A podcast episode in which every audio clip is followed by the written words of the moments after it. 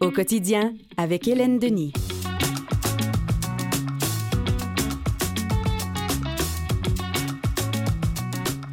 Bon lundi 19 février 2024. J'espère que vous avez passé une belle fin de semaine. Mathieu Tessier est là. Bonjour. Bonjour Hélène, bonjour tout le monde. Bonjour, bonjour. Comment ça a été euh, votre fin de semaine à vous? Magnifique. Oui. Avez-vous Ah. fait du sport? Euh, oui, Vous êtes promené? Oui, Oui. On n'en saura pas plus? non. Mathieu, soyez généreux pour nos auditeurs. Je veux garder une part de mystère. Oui, ça c'est sûr. Mais euh, un petit, levez un petit, euh, je sais pas, un, Je suis allé glisser. un petit brin de couverture. Je allé glisser. Ah, Ben sur ouais. le Mont-Royal. Non, pas du tout. Dans un des parcs euh, de Montréal, ils ont euh, installé quelques euh, ici et là. Et il y en a une euh, près d'une amie qui est formidable. Oui. Puis euh, vous êtes euh, en pleine forme, tout J'ai en morceaux. J'ai un peu mal au bas du dos. Ah, ça doit. Parce que hein. quand ça fait longtemps qu'on a glissé, on pourtant, j'ai une constitution assez. euh, Bien enrobé. Merci. Oui, bien, Mais bien voilà. douillette. Bien douillette. Est-ce voilà. que, Mathieu, vous avez glissé sur un crazy carpet ou un morceau de carton? De Un- carton? Un, carton. Non, non, c'était une vraie crazy carpet. Ah oui, Hey, vous êtes pas mal euh, téméraire. J'avais la chanson, évidemment, des bleus jeans bleus C'est euh, sûr, chaque fois que je glissais. Ah, Alors, vous vous êtes euh, amusé, Oui, oui, parmi euh, plusieurs personnes. Il y avait oui, du- il y avait monde? oui, oui, c'était c'était plein. Oui, mais c'est parce que la neige est tellement rare cet hiver que quand ça tombe, euh, on en Mm. profite. Et moi, j'ai vu des gens patiner. Alors, il y a des patinoires qui ont rouvertes, entre autres euh, le, le- le fameux canal rideau. Là, il n'est pas ouvert au grand complet, mais euh, il y a une partie où les gens pouvaient patiner. Enfin. Oui, oui, c'est vraiment dans d'ici, là. Ça ouvre, ça ferme, ça ouvre, ça ferme. Et puis, celle qu'on a entendue dire Ah, c'est Daniel. Je sais pas si vous êtes allé glisser, vous aussi. Vous êtes courbaturé. non, non, non, mais je vois des fois des, euh, des montagnes comme ça, là, des monts, là, puis euh, pouvoir euh, glisser, mais à chaque fois que je pense que je vais avoir mal dans le bas du dos, mais euh, jeune, j'aimais ça. Je suis une espiègle, fait que je- j'aimerais ça, mais je me ménage. Ah oui, mais ça dépend parce qu'on peut euh, aussi glisser dans des, dans des conditions un peu plus euh, sécuritaires ou confortables. Je pense aux grosses tripes, là. Mm. euh. Ah oui, oui. Ma sœur rajoutait toujours un tapis de yoga Ah à oui. l'intérieur d'une crazy carpet. Ah Et oui? j'y ai pas pensé, mais c'est vrai que là, en me disant, mon Dieu, j'ai mal au bas du corps, Ça restait collé? une bonne idée. Ben, Ça se- à cause de notre poids. Ah oui, une fois qu'on est assis Ouais, c'est assez confortable. Bon, bien, c'est une bonne idée. Pourquoi pas l'essayer?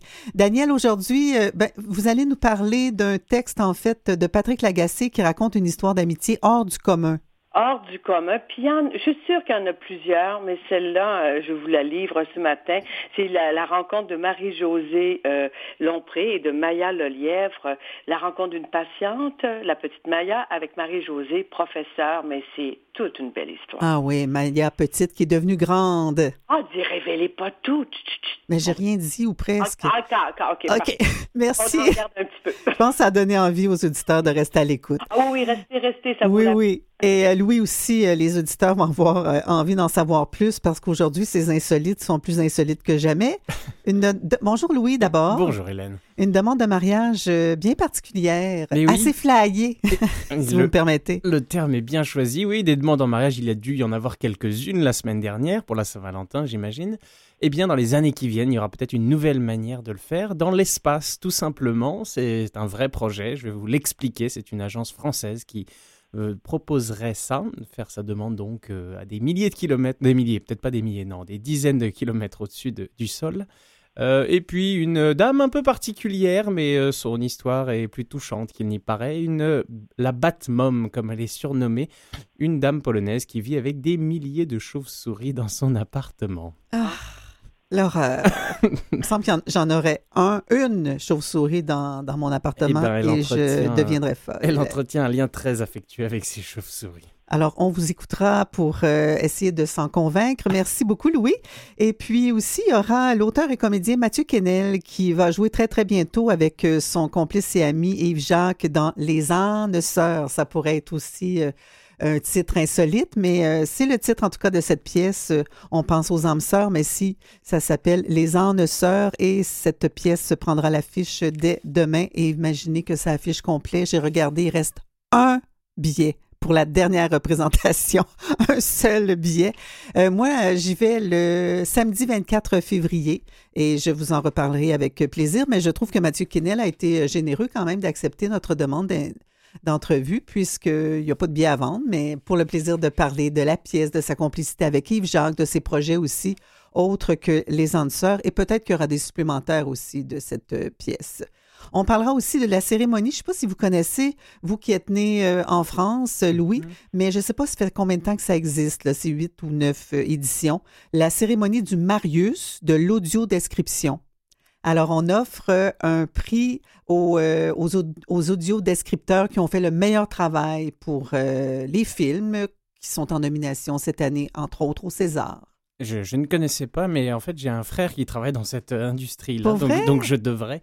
Euh, ah. Mais oui, il fait partie du travail de détection euh, pour aider au travail des traducteurs ensuite. Enfin voilà, ça fait un peu partie de cet univers-là. Eh bien, peut-être qu'on l'aura en entrevue un jour, mais c'est Guy Rochereau qui sera avec nous pour nous parler de l'audio-description et du prix Marius, décerné donc à la meilleure audio-description du film. Et on y va. Ah oui, je vous parlerai aussi de ma soirée de samedi. J'étais à la salle Wilfrid Pelletier de la Place des Arts où j'ai vu Mireille Mathieu. Je ne vous en dis pas plus pour l'instant, mais j'ai quand même passé une bien, belle soirée. On y va avec une nouveauté, c'est Fanny Bloom, le grand rendez-vous là-dessus. Je vous dis un grand merci d'écouter au quotidien. Nous serons le point de départ du grand rendez-vous. Rendez-vous. Au milieu de la tempête, fier et debout. Rebâtir le décor, à trouver l'équilibre et les failles du parcours. Prêt à nettoyer nos trésors et laisser vivre nos amours.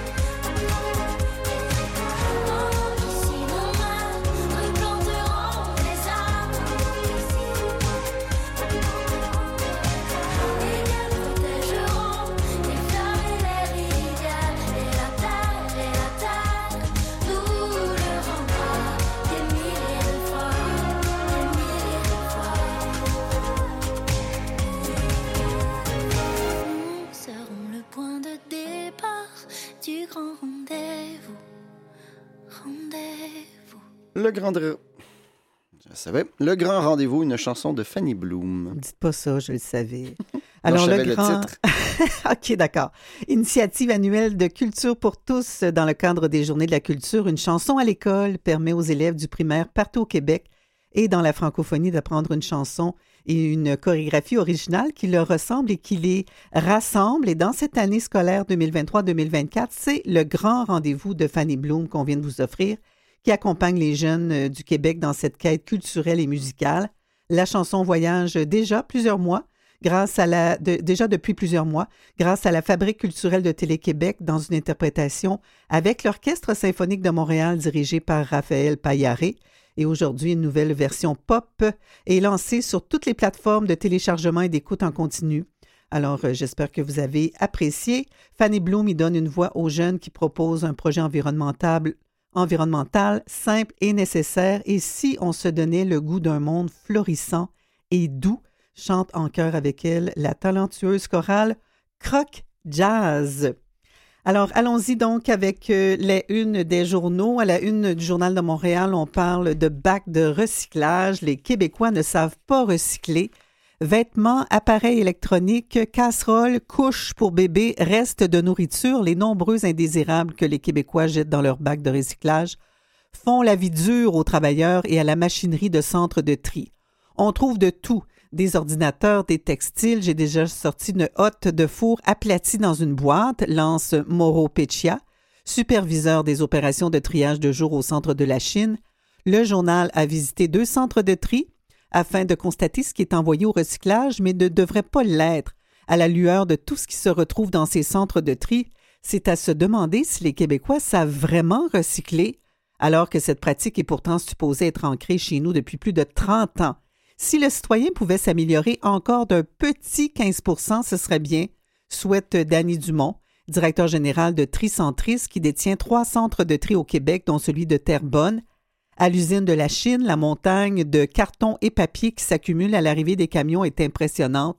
Déjà, on distingue un oreiller, des morceaux de jouets de plastique, de nombreux sacs réutilisables qui ne pourront pas être recyclés. Le tout se dirigera vers le pré-tri sur un tapis roulant qui s'arrête brusquement peu après notre entrée. Ça arrive presque chaque jour. Dernièrement, c'était à cause d'écureuils morts. Ils se retrouvent dans les bacs parce que les gens mettent beaucoup de contenants sales. Une autre hantise des employés de la machinerie, les corps longs, comme des bâches de plastique ou de tissu, une guirlande de Noël ou même une discrète corde à linge aperçue au centre de tri Terrebonne sur la rive nord. Ça peut briser l'équipement et entraîner l'arrêt du centre de tri au complet, mentionne Pierre Dupont, directeur de l'usine qui traite entre autres les matières de Laval et de Boisbriand. À Terrebonne, le Journal de Montréal a expérimenté la ligne de tri du papier où la cadence est infernale, 20 tonnes à l'heure, l'équivalent d'un autobus et de, euh, et de la ville bondée. Même en surplus, impossible d'enlever tout ce qui ne devrait pas s'y trouver. Une couche, un gant, enlever les circulaires encore emballés dans du plastique prend un temps fou. Plus loin, au tri du verre, imaginez, des os de poulet et une saucisse à hot dog se sont glissés dans un convoyeur. Franchement, avez-vous vu la publicité où euh, il y a des personnes qui recyclent mal? Et euh, là, il y a un, un jeune, je, pense bien qu'en en général, ce sont les jeunes qui sont peut-être encore plus au fait de comment euh, bien, euh, bien recycler. Et euh, le, le ou la jeune dit, euh, mais tu devrais pas mettre ça dans le, le bac à recyclage, là, ça se recycle pas.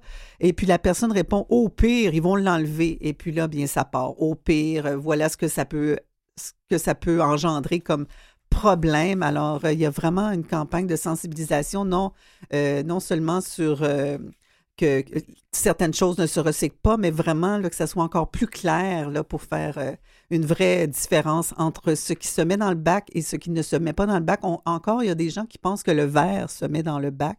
Et il y a des endroits où ça ne se met pas. Il y a des gros bacs à, recyclage qui acceptent les, les bouteilles et les, les pots en verre, mais no- notre petit bac euh, personnel, je ne crois pas parce que ça aussi, ça, ça peut briser la machinerie et ça fait en sorte que tout ça en va au rebut finalement, puis euh, il n'y a rien d'écologique là-dedans.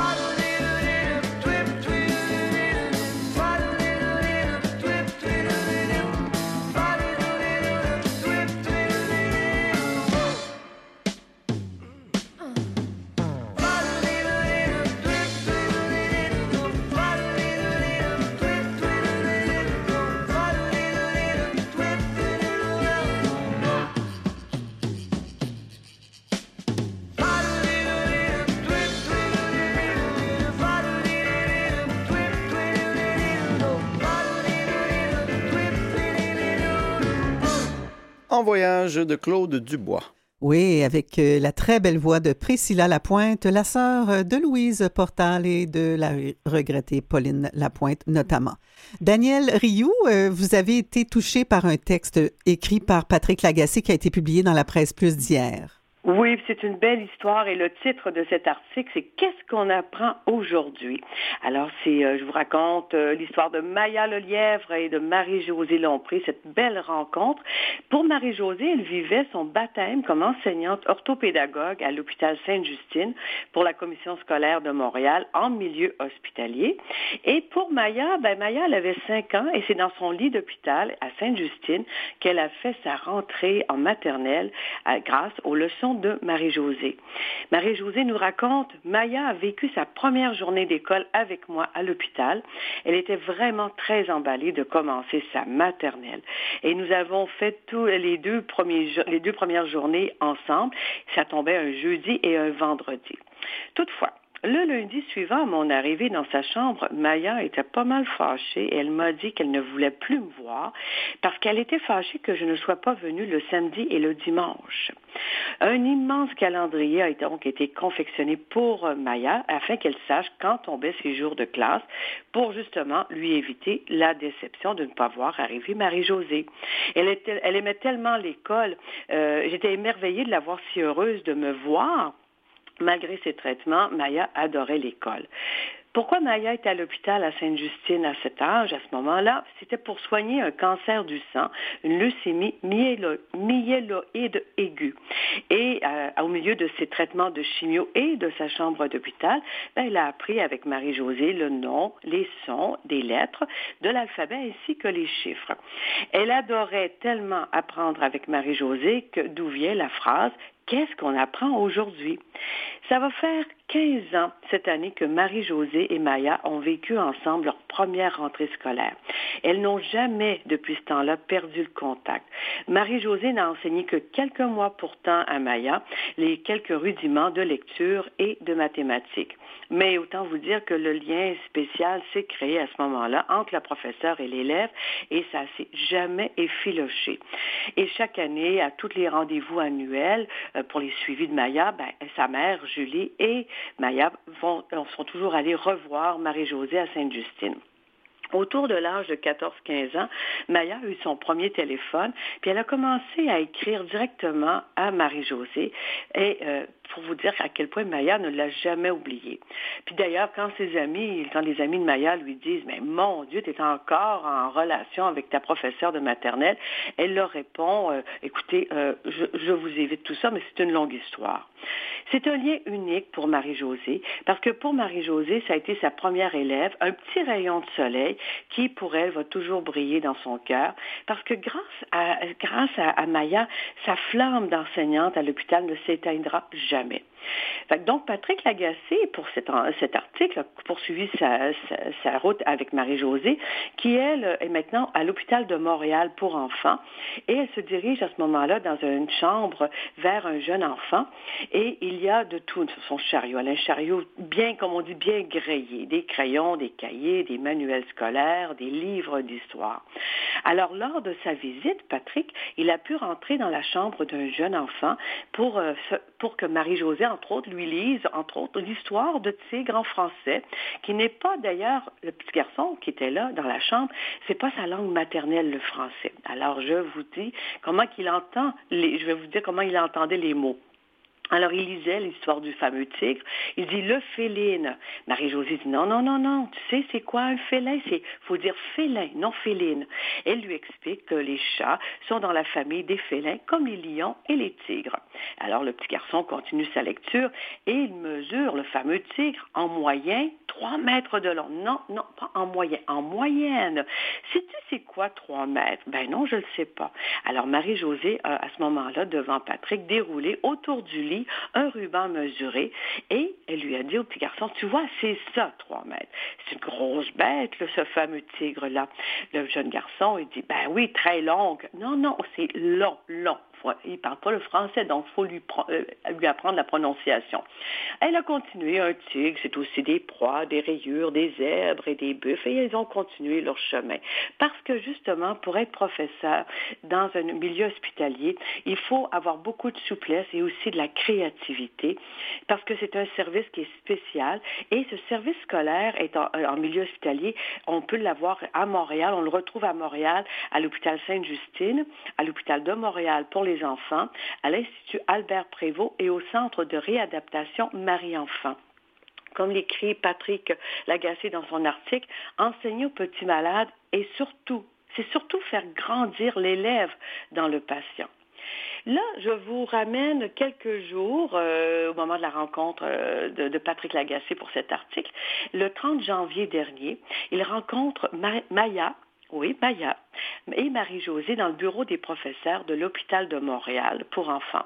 Puis pas loin, justement, dans le couloir de cet hôpital, il y a les locaux du docteur Clown, la musicothérapie et la zoothérapie. Mais sur la table dans la salle des profs, il y a des photos de Maya et de Marie-Josée au fil des années. Et lors de cette rencontre, euh, lors de rencontres annuelles qu'elles ont eues au cours de, après 15 ans, euh, durant les 15 dernières années. Ce n'est pas tout. Au moment de la visite, puis il y a une belle photo d'elle aussi, de Maya et de Marie-Josée, ben, Maya porte son habit d'infirmière stagiaire parce qu'elle a 20 ans aujourd'hui et elle étudie les sciences infirmières à l'Université McGill. D'ailleurs, elle fait un stage cet hiver à l'hôpital de Montréal pour enfants. C'est donc vous dire que Maya, le, Maya et sa première professeure, sa prof de maternelle, Marie-Josée Lompré, sont désormais en quelque sorte des, Des collègues. collègues. Eh Oui. bien oui. Vous vous posez peut-être la question, quel est l'état de santé de Maya aujourd'hui qu'elle a 20 ans? Sa réponse est simple. Ça, ça va faire 15 ans que je suis en rémission. Je suis en vie parce que mon frère de 3 ans était un donneur de moelle compatible avec moi et j'ai pu refaire mon système immunitaire depuis ce temps. Et grâce à lui, sur son bras gauche, il y a un tatouage avec l'inscription suivante, 26 11 2009. C'est la date de sa greffe de moelle épinière quelques mois après sa rentrée scolaire avec Marie-Josée, qui le 26 novembre 2009. Elle a reçu cette- ce beau don et c'est le jour où sa rémission a pu être envisagée. Ben là, on la voit en photo habillée en infirmière, euh, comme infirmière. Alors, qu'est-ce que Maya veut faire lorsqu'elle aura terminé sa formation universitaire comme infirmière? Son plan, ben, vous devinez, hein, tout tracé dans sa tête et évidemment, elle répond à, ma- à Patrick Lagacé, mon but, mon rêve, c'est d'être infirmière à Sainte-Justine en oncologie. Hmm. C'est une belle histoire. Très belle histoire. On vous sent ému, Daniel. Ouais, parce qu'il y a de quoi être- il y a de quoi être Bien, je comprends donc. On peut pas rester insensible. Ça fait du Non. bien de, de- d'entendre ce genre de texte-là. Euh, Oui. Marie-Josée qui est devenue une amie, une mentor pour Maya. Maya qui est en rémission, euh, vraiment euh, presque un conte de fées, mais qui est arrivé pour vrai. Et Eh oui. Alors, euh, merci de l'avoir partagé avec nous. Qu'est-ce qu'on apprend aujourd'hui? C'était dans la presse plus d'hier, sous la plume de Patrick Lagacé, qui euh, est, est capable de nous émouvoir. euh, Ah, Souvent. oui, tout simplement. Ça commence bien dimanche matin avec un café. Puis là, j'avais tellement le goût. J'aime ça raconter des histoires heureuses euh, qui terminent bien, puis faire connaître des gens aussi. Alors, je, je pense, après 10 heures, je vais vous parler de quelqu'un d'autre, euh, de, de policière, puis d'une belle histoire aussi. D'accord. Il nous reste euh, une minute quinze. Est-ce que vous voulez commencer ou? Euh, je pourrais. Ben, écoutez, tout d'abord, je vais vous parler de policiers réseau. Alors, est-ce que vous savez ce que c'est des policiers réseau? C'est, ça va être le sujet de, mon, de ma chronique après, là. Mhm. Alors, tout d'abord, réseau, policier réseau, c'est réseau d'entraide sociale et organisationnelle. C'est- C'est des agents de patrouille qui patrouillent à pied, sont visibles et qui sont accessibles dans votre secteur. Ils ne répondent pas aux urgences, sauf évidemment s'il y a des exceptions. Moi, j'ai pris cette information-là dans le site. Alors, euh, policier réseau RESO. Il y a un numéro de téléphone qui paraît dans ce site qui est le 450 463 7100 poste 7232. Si vous voulez en apprendre davantage, c'est des fois qu'il y aurait des, des, euh, des policiers réseau dans votre euh, secteur à vous. Euh, puis peut-être que ce serait une belle occasion de- d'entrevue pour voir les belles histoires qu'ils peuvent nous raconter aussi. Bien oui, pourquoi pas. Alors, euh, Daniel, euh, on en saura plus euh, tout de suite après la pause euh, avec vous. Parfait.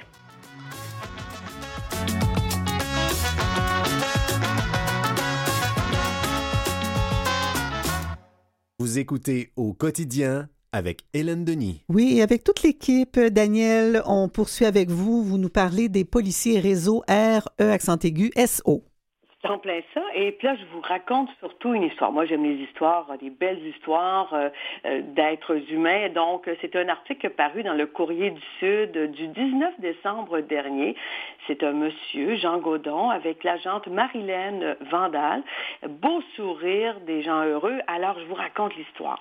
Le titre, c'est Veiller sur Jean au-delà du travail. Lucie Gaudon n'avait plus de nouvelles de son frère Jean depuis des mois quand, en septembre, elle reçoit un appel justement de l'agente Marilène Vandal du service de police de l'agglomération de Longueuil. Mais au lieu d'avoir de recevoir une mauvaise nouvelle, ben, c'est le contraire, c'était une bonne nouvelle. Monsieur Gaudon, qui était en état d'itinérance depuis quelques mois, a eu la chance de rencontrer les agentes Marilène Vandal et Amélie Tapp, qui, elles, sont agentes policières de réseau, du réseau un réseau d'entraide sociale et organisationnelle, je vous répète. Grâce à elle, il a quitté la rue. Et Marilène m'a expliqué qu'elle avait pris mon frère sous son aile et qu'avec l'aide d'une collègue, elle l'avait mis en contact avec l'équipe de proximité du 6 de la Montérégie-Est. Diplômé, euh, pour parler de Jean Gaudon, il est diplômé d'un cégep en électronique. Il a déjà occupé quelques emplois. Traumatisé euh, crânien et ramasseur co- compulsif, on n'explique pas ça là, mais l'homme a 59 ans. Il a également eu un appartement. Mais il y a des ennuis de santé mêlés de tout à la consommation de la drogue qui l'ont conduit à l'aide sociale et puis à la rue. Euh, les agentes Vandal et TAP ont appris à connaître M. Gaudon au, fil des rencontres. On recevait parfois des, des appels le concernant, raconte l'agente Vandal, et avec le temps, il y a eu un sentiment de confiance qui s'est installé. C'est clair que Jean euh, ne voulait pas passer l'hiver dehors. Il nous l'a dit à plusieurs reprises, euh, ajoute l'agente TAP. Les deux policières ont contacté leur réseau, dont Anne Lucier, qui est de l'organisme Les Ponts de l'Entraide à Boucherville. Alors, mobilier, vêtements et nourriture ont été trouvés pour lui. Euh, Monsieur Gaudon occupe maintenant une chambre et la première fois qu'on l'a amené à sa chambre, Jean avait des réticences, raconte l'agente Vandal. Il a préféré passer la nuit dehors. On entend ça des fois que les gens préfèrent re- retourner à la rue, mais bon, c'est une question d'adaptation. Mais elle a une belle façon de le dire. L'intervenant de proximité explique que c'est une réaction qui est normale. Il faut aller à son rythme. L'us- L'usager est le chef de son bateau.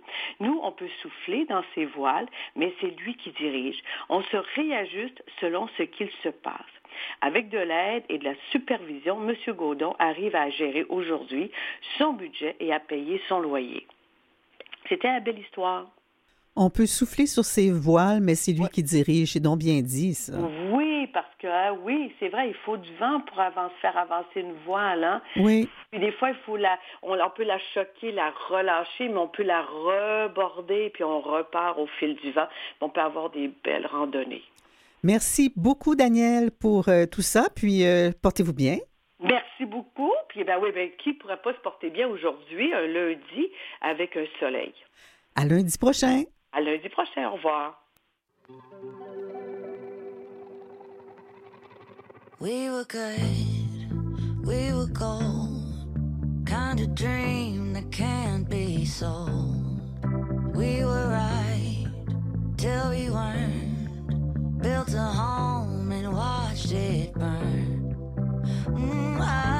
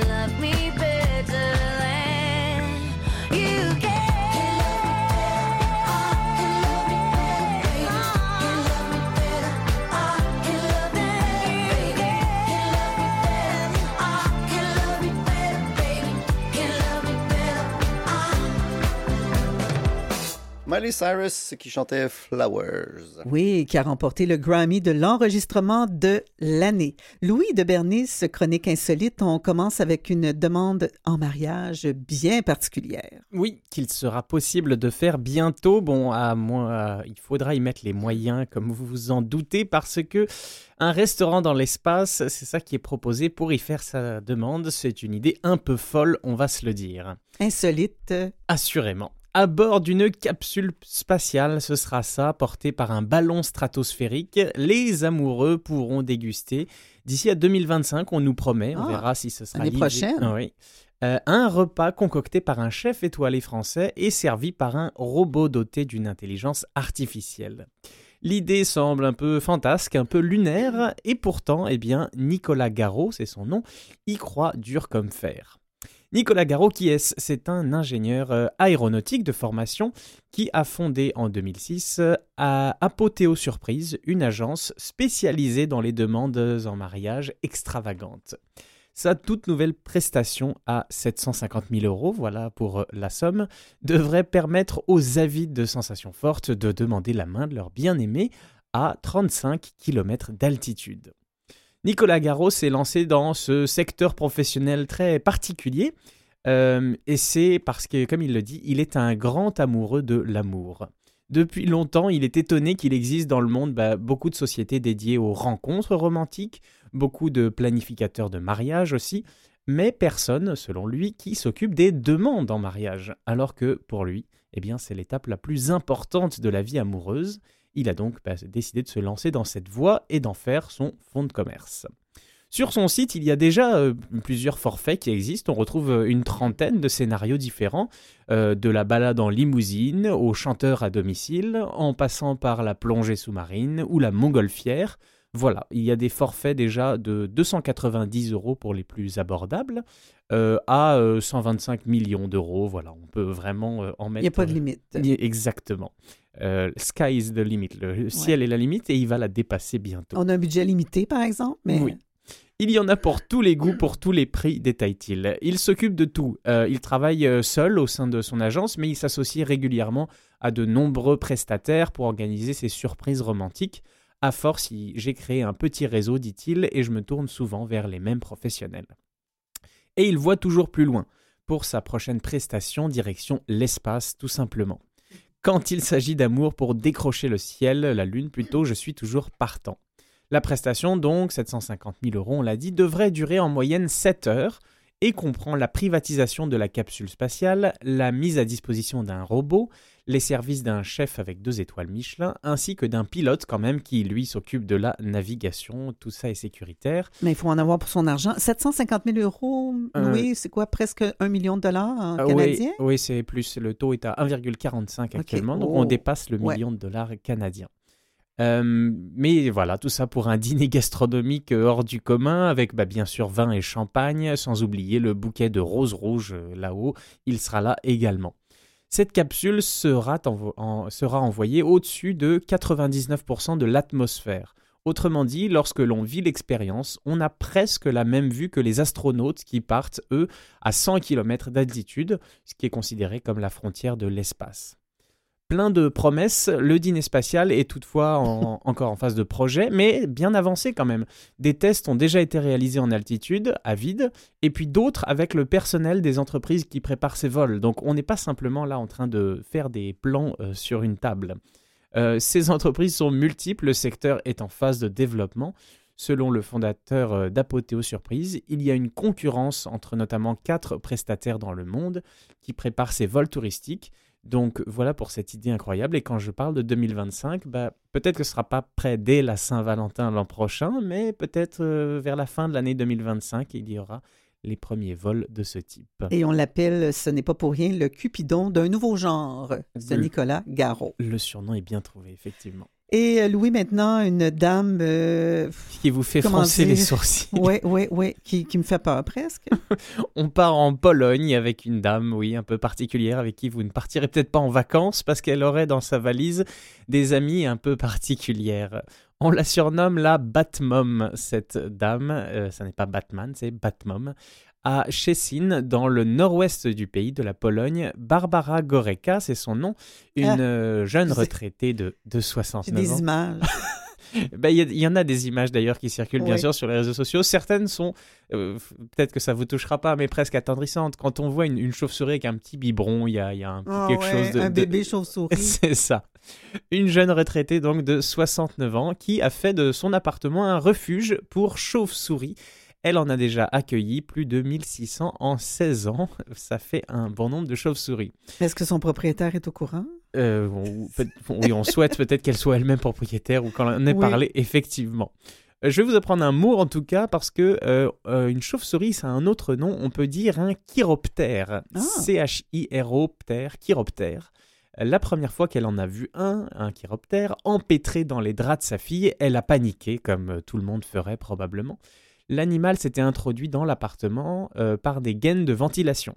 Puis Barbara Goreca s'est renseignée et a appris à apprécier ces petits volatiles. Depuis, elle se porte à leur secours. Je reçois, dit-elle, surtout des chauves-souris épuisées, celles qui se sont réveillées, malheureusement pour elles, à cause par exemple de feux d'artifice ou à cause d'un coup de chaud, quand elles pensent que c'est déjà le printemps, alors qu'elles Mm. devraient continuer à se reposer parce que c'est encore l'hiver. Des chauves-souris en burn-out.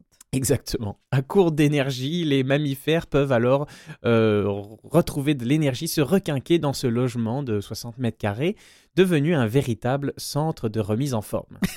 Et le moins que l'on puisse dire, c'est que cette habitante ne fait pas les choses à moitié. Chaque chauve-souris dispose d'un prénom, c'est important, d'un tableau de distribution des repas et des médicaments, et même d'un endroit où dormir. Tout ça est très organisé. L'une d'elles, euh, la plus chanceuse peut-être, a même élu domicile dans les vêtements de la sexagénaire. Je n'avais pas d'aile pour qu'elle puisse s'y blottir, et elle était vraiment désorientée. Alors, celle-là, bah, je l'ai mise euh, dans ma brassière, et en sentant le battement de mon cœur et la chaleur de ma peau, elle s'est sentie comme chez elle. Aujourd'hui encore, dès qu'elle peut, elle vient, et elle est très jalouse de cet endroit alors qu'il y a d'autres volontaires.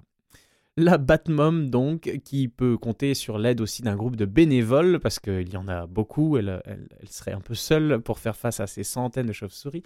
Mais vous avez dit 1600? Ouais, 1600, c'est euh, elle en a pas 1600 actuellement dans son appartement, mais c'est au cours des dernières Ok, années. d'accord. Elle en prend soin, elle les relâche. Le but n'est pas de les garder en Non, captivité. mais elle en a quand même baptisé 1600. Exactement, il y a eu 1600 prénoms euh, dans, dans son cahier euh, de- de- d'accueil Oui. des chauves-souris.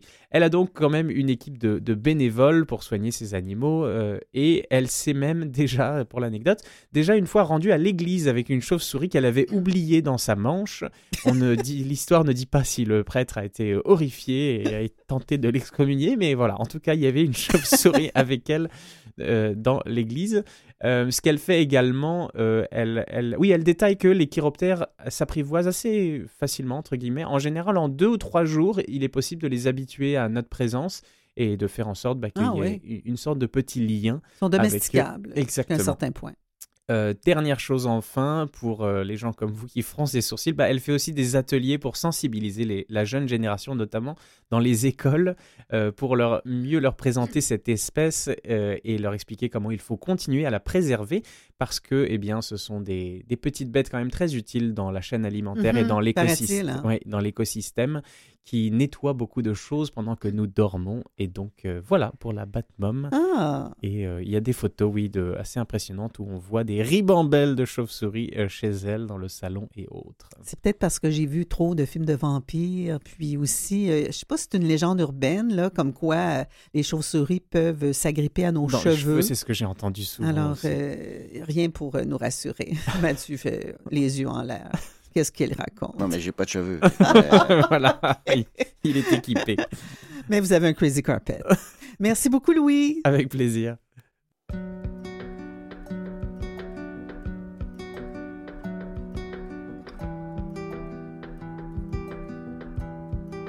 je m'ignorais déjà. Mon seul talent inné. Ma vie rêvait la vôtre. Du phare à mes journées. Je m'ignore encore mieux. Depuis que tout est beau. Du sang-froid dans les yeux. Du feu C'est une promesse à moi-même. J'allégerai mes colères. Des bouquets dans les poings. Un sourire pour me taire. La honte au cœur de jour. Au moindre blâme, j'aboie.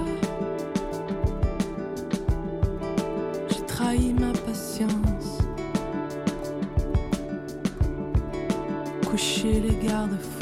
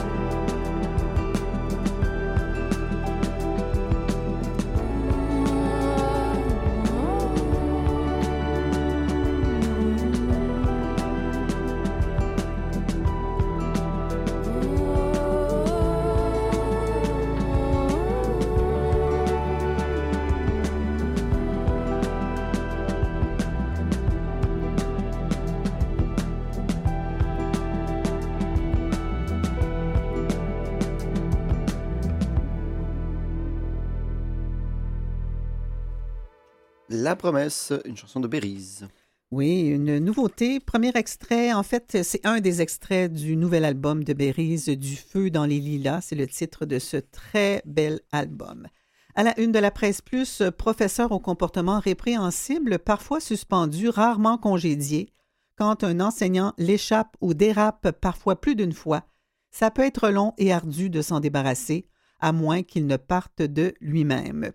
Aussi, les profits du cannabis utilisés à toutes les sauces, c'est Francis Veil dans la section Affaires. Je fouille le dossier depuis quatre mois et j'en viens à une seule conclusion. Le gouvernement dépense une grande partie des profits du cannabis à d'autres fins que celles prévues par la loi avec une reddition de comptes laborieuse. On ne parle pas de petites sommes. Québec a empoché un demi-milliard de dollars avec les profits et les taxes d'assises de la Société québécoise du cannabis depuis cinq ans, encore plus si l'on ajoute la TVQ. En vertu de la loi, plus de la moitié, précisément 299 millions, devaient être consacrés d'abord à la recherche, puis aux soins liés au cannabis, et enfin à la prévention des méfaits du cannabis et à la promotion de la santé. L'objectif, on légalise, mais on s'assure de comprendre les impacts possibles et d'y remédier. Ces 299 millions ont été versés dans ce qui est appelé le Fonds de prévention et de recherche en matière de cannabis. L'argent est administré par le ministère de la Santé et des Services sociaux. Or, en fouillant, on constate, on constate que le M3S a aussi financé une foule d'activités qui n'ont pas de lien direct avec le cannabis, comme les logements pour les sans-abri, le sport amateur, la qualité de vie dans les quartiers, la Société canadienne du cancer et le Conseil québécois sur le tabac, entre autres. L'année 2022-2023, la plus récente disponible, est éloquente. Le Fonds de prévention et de recherche en matière de cannabis a dépensé 111 millions qui viennent indirectement des profits de la SQDC. Or, de cette somme, moins de 6 millions ont été affectés à la recherche, soit 5% Le reste, m'indique le M3S, a servi pour les volets prévention ou soins curatifs en lien avec l'usage du cannabis selon les termes utilisés dans la loi encadrant le cannabis. Ce niveau d'allocation me laisse dubitatif, écrit Francis Veil. Quelles activités de prévention pour le cannabis ont pu coûter 77 millions en seulement un an? Parce que oui, les volets prévention, euh, c'est euh, 77 millions, là, la somme allouée. C'est l'équivalent de 1200 employés qui travailleraient à, à temps plein à prévenir l'usage du cannabis ou à faire la promotion de la santé. Et que dire des 26 millions qui auraient été injectés dans les soins? Les effets du pot récréatif ont-ils exigé autant de traitements? Le M3S me répond que l'essentiel des fonds aurait servi à financer les missions liées au cannabis dans les 18 directions régionales de santé publique du Québec. Alors qu'on appelle aussi DRSP, ces DRSP, de leur côté, distribuent une bonne partie de l'argent aux organismes communautaires comme le YMCA, la Maison Jean Lapointe ou des groupes d'intervenants dans les écoles secondaires. Fort bien, sauf que la réconciliation des fonds est très laborieuse. Par exemple, le M3S m'indique avoir transféré 4,7 millions à la DRSP de la capitale nationale pour prévenir et soigner les effets du cannabis en 2022-2023. Or, vérification faite, la DRSP de Québec m'écrit avoir reçu seulement 498 000 à cette fin. Constat semblable à Montréal, le M3S dit avoir transféré 11,7 millions à la DRSP locale en 2022-2023, mais cette dernière répond plutôt avoir reçu 4,1 millions dans une première communication m'expliquant en détail l'utilisation de l'argent. Une fois informé de l'écart de 7,6 millions dans un deuxième temps, la DRSP de Montréal se rétracte pour me dire qu'en réalité, elle n'est pas en mesure de bien savoir ce qui vient du fond du cannabis ou pas. Selon ce que je comprends, l'argent du cannabis sert à financer un éventail de mesures sociales du réseau. Alors, euh, c'est une partie de la chronique de Francis Veil qui vaut le détour. À la une du devoir d'aujourd'hui, deux ans de guerre en Ukraine, on approche de cette date depuis le début de l'invasion russe, le 24 février 2022. Une guerre se joue dans la vie de chacun des 43 millions d'Ukrainiens, dont le quotidien est bouleversé, estime Magdalene Boutros, journaliste au devoir. Dans le recueil Lettres d'Ukraine qu'elle a dirigé, elle a voulu donner la parole à neuf habitants de ce pays meurtri en les invitant à rédiger une missive pour la personne de leur choix. Le recueil Lettres d'Ukraine, dirigé par la journaliste Magdalene Boutros, offre des points de vue intimes sur le conflit. Et puis un autre titre à la une du devoir d'aujourd'hui, projet de Nordvolt. Le Richelieu sera-t-il menacé lors des travaux? Les sols et les eaux souterraines du site de Nordvolt contient un cocktail de contaminants résultant de décennies de fabrication de produits chimiques.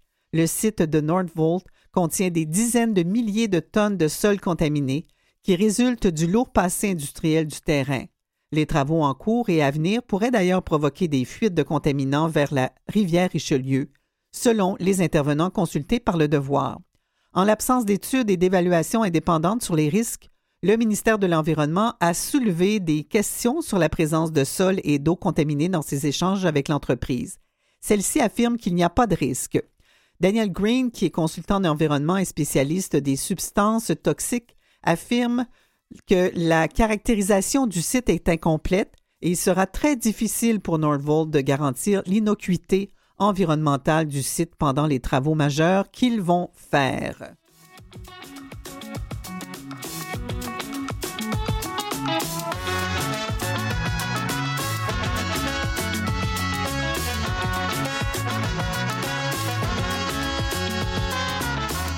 Statistique Canada publie ce matin son rapport sur l'accessibilité au logement. Cela survient alors que le coût des loyers dans la région de Montréal a continué de grimper en 2023 et que la crise du logement est sur toutes les lèvres. Au début février, le gouvernement fédéral annonçait près de 200 millions de dollars pour soutenir les locataires à faible revenu et les refuges d'urgence pour les personnes en situation d'itinérance.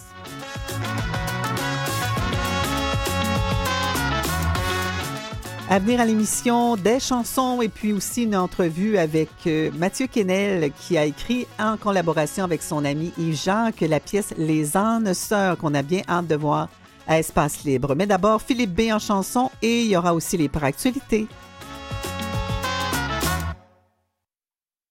Au quotidien avec Hélène Denis.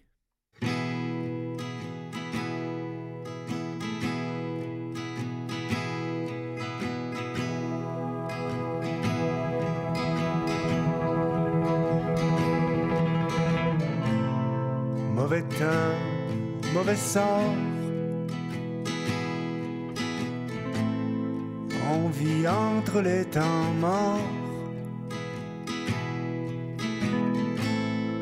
Mauvais signe, mauvais œil. Mauvaise herbe que l'on cueille.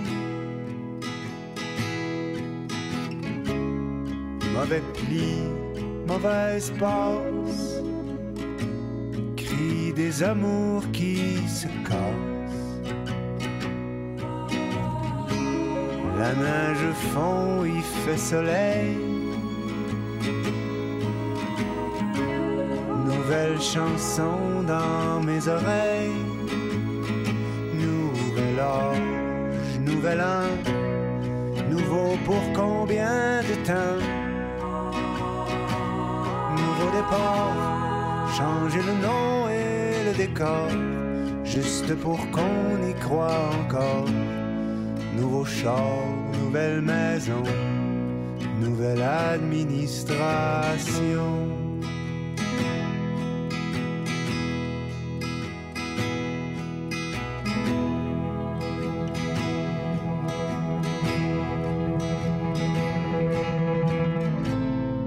Mauvais call, mauvais coup. La mort souffle dans mon cou. Mauvais mauvaise foi. C'est toujours la dernière fois. Mauvaise langue, mauvais goût. On met l'amour à genoux. Les oies s'en vont, il fait soleil. Chanson dans mes oreilles. Nouvel homme, nouveau-né, nouveau pour combien d'années? Révolution dans la cité qui se réveille. Tout a changé, tout est pareil. Nouveau monde, nouvelle saison, nouvelle administration.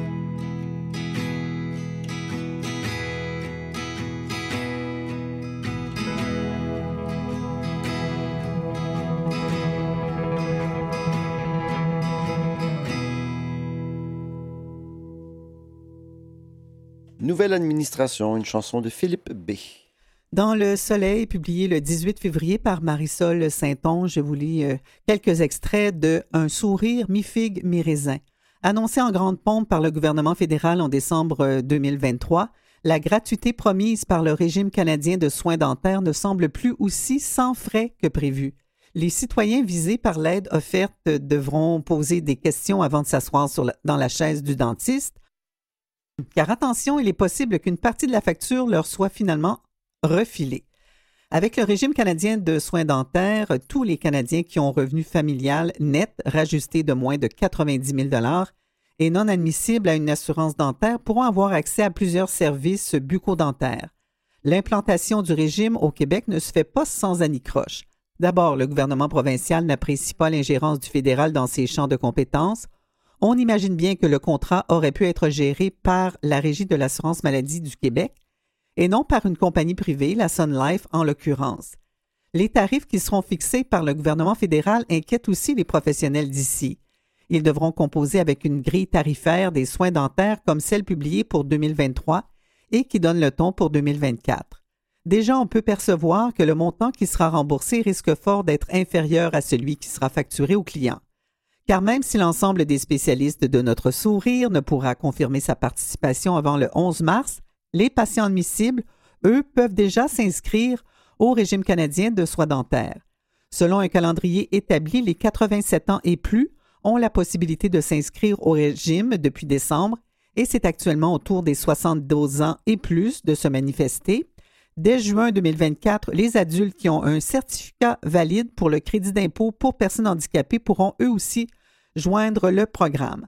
Avant de prendre rendez-vous chez son dentiste, il faudra se coordonner avec la confirmation que sa demande a bien été acceptée par la Sun Life.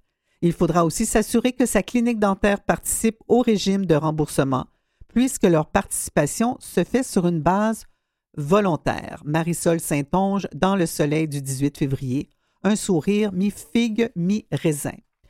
Dans la relève, à 15 ans, Jonathan Daigle est le plus jeune joueur de l'équipe canadienne de para-hockey. Le Boucher-Villois a été repêché en décembre dernier et quelques jours plus tard, lui et ses coéquipiers ont mis la main sur une médaille d'argent lors de la Coupe de para-hockey 2023 disputée à Wisconsin au Nouveau-Brunswick. Le para-hockeyeur a été sélectionné par Équipe Canada après avoir participé à un camp d'évaluation et quelques tournois. Ses coéquipiers ont entre 20 et 30 ans. Être recruté par l'équipe canadienne est incroyable, dit Jonathan Daigle. C'est un rêve qui se réalise. Jonathan joue comme ailier gauche et pratique le para-hockey depuis l'âge de 8 ans. Son handicap est dû à une amputation à la jambe gauche qui a été nécessaire à la suite d'une malformation congénitale. C'est le résultat de tout l'acharnement que je mets dans ce sport depuis que je suis petit. C'est un grand pas vers mon objectif ultime, aller aux Jeux paralympiques, idéalement en 2026, mais au plus tard en, 2020, en 2030. On lui souhaite évidemment.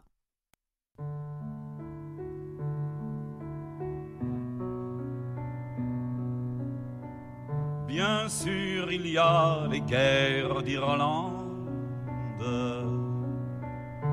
et les peuplades sans musique. Bien sûr, ce manque de tendre il n'y a plus d'Amérique. Bien sûr, l'argent n'a pas d'odeur,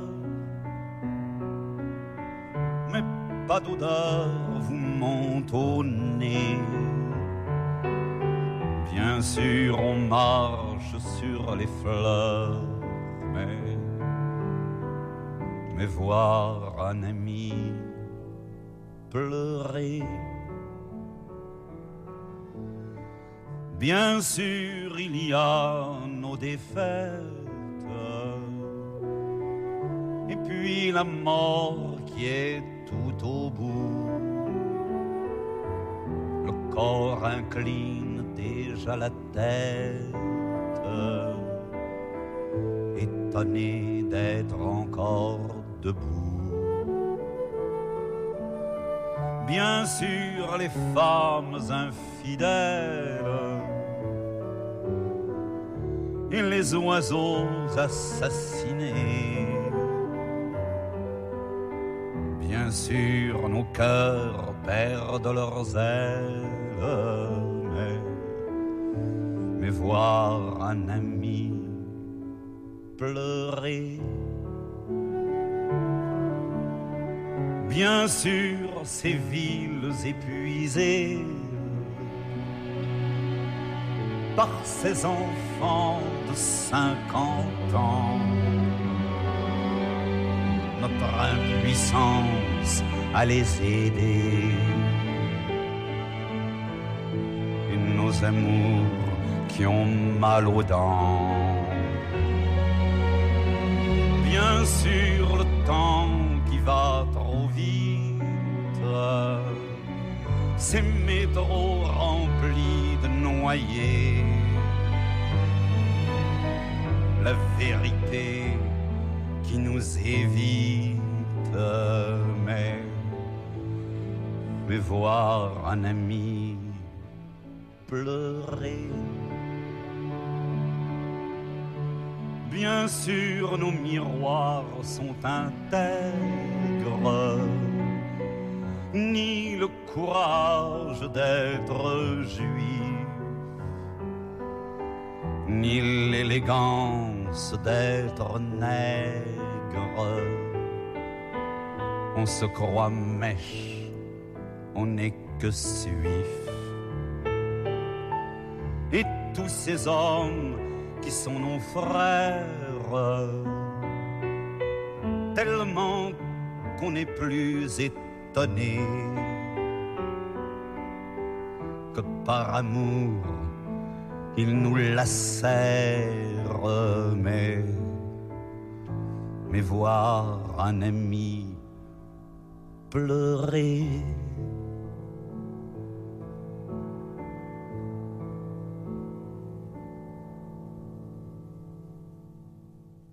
Jacques Brel, voir un ami pleurer, puisqu'il est question d'amitié dans la pièce Les ânes sœurs, une pièce qui prend l'affiche d'Espace Libre dès demain jusqu'au 2 mars. J'ai vérifié et c'est complet. Il reste un billet pour la dernière représentation. Alors, Mathieu Kennel, bravo. Vous êtes au bout du fil quand Merci. même. Un grand merci. Oui, merci à vous. Bonjour. Bonjour. Est-ce que cet engouement vous étonne?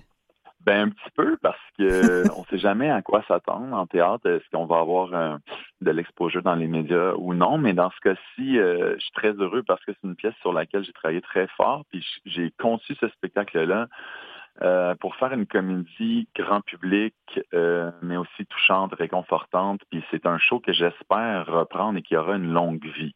J'ai vraiment euh, mijoté, inventé ce- cette pièce-là pour qu'elle puisse tourner un petit peu partout au Québec. Fait que là, on joue juste euh, 13 fois à Espace Libre, donc c'est- déjà complet. Mais euh, dans un avenir pas trop lointain, j'espère qu'on pourra la reprendre. Ah ben mon petit doigt me dit que oui. Les, bien, oui. Les ânes sœurs, euh, ben c'est trop bon comme titre. Comment vous l'avez trouvé? De quoi ça Ah, parle? ben, c'est ça, ça c'est drôle parce que le titre, des fois, ça vient souvent au début. Je trouve mes titres assez rapidement. Puis quand le titre est bon, ça me force à, à écrire une pièce à la hauteur du titre. là, je me suis dit, OK, le titre, je l'aime beaucoup. Il est très drôle. Il- Je, je sentais autour de moi que les gens, ça faisait réagir. Ouais. Parce qu'évidemment, le jeu de mots âme sœur, âme sœur, ben évidemment, c'est un duo. euh, Un duo d'ânes? Ben, c'est qu'on est un peu coco. On- Avec Yves Jacques, on dit souvent ça. Sont un peu coco, sont un peu naïfs. Mais en même temps, nous, on, on les. On rabaisse pas, euh, on joue pas comme s'ils étaient un peu idiots, Non. pas du tout, mais pas du tout. On le joue comme nous-mêmes. Puis Yves et moi, on s'est inspiré euh, du ton euh, de notre amitié. Quand on se parle, on se fait souvent des blagues. On a une espèce de petit ton ensemble qui m'a, ça m'a vraiment euh, aidé à écrire la pièce parce que Yves a été un peu mon conseiller, si on veut.